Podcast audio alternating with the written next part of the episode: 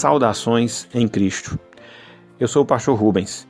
Nós pastoreamos a Igreja Evangélica Congregacional Conservadora das Malvinas, aqui na cidade de Campina Grande, Paraíba.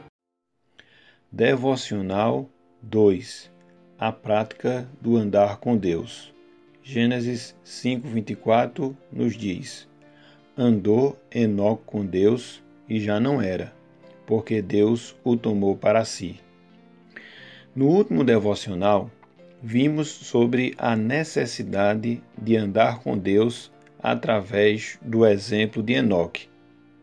Essa é uma postura urgente e necessária, que agrada a Deus e nos prepara para a eternidade.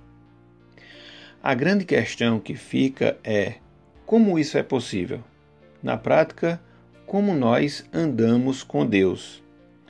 A resposta para essas perguntas parece óbvia, contudo, são sempre necessárias de serem repetidas, pois esse é um dos melhores métodos de aprendizado.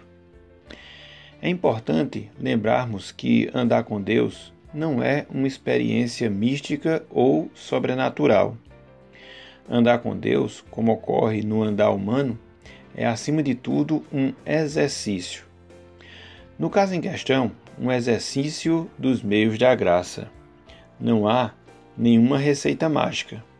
Alcançar o nível que Enoque alcançou e que precisamos desenvolver é tão somente fazer uso contínuo dos hábitos que nos são requeridos desde a nossa conversão, para assim nos desenvolvermos espiritualmente.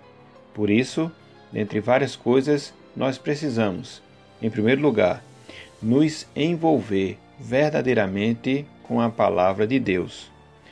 Precisamos escutar, precisamos ler e também precisamos meditar na Bíblia.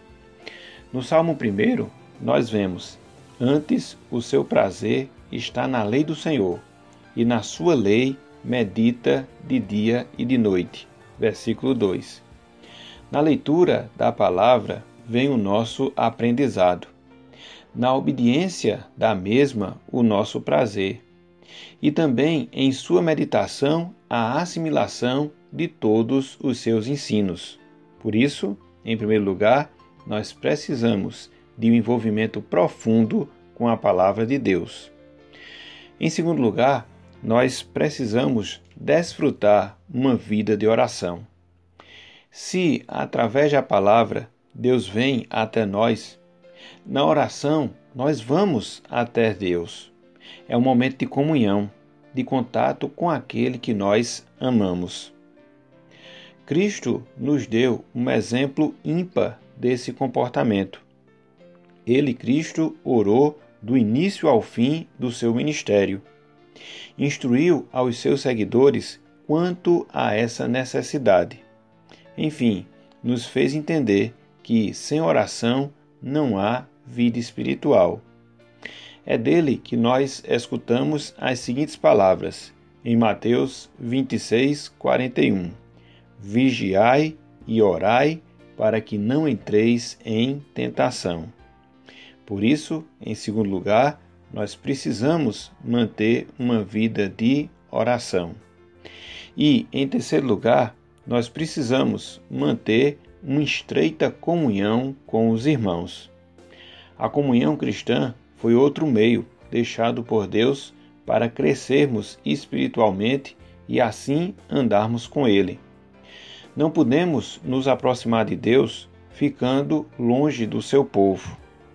É no contato com os outros irmãos, via experiências e aconselhamentos mútuos, que vem o nosso aprimoramento espiritual o nosso aprimoramento em nossa vida cristã.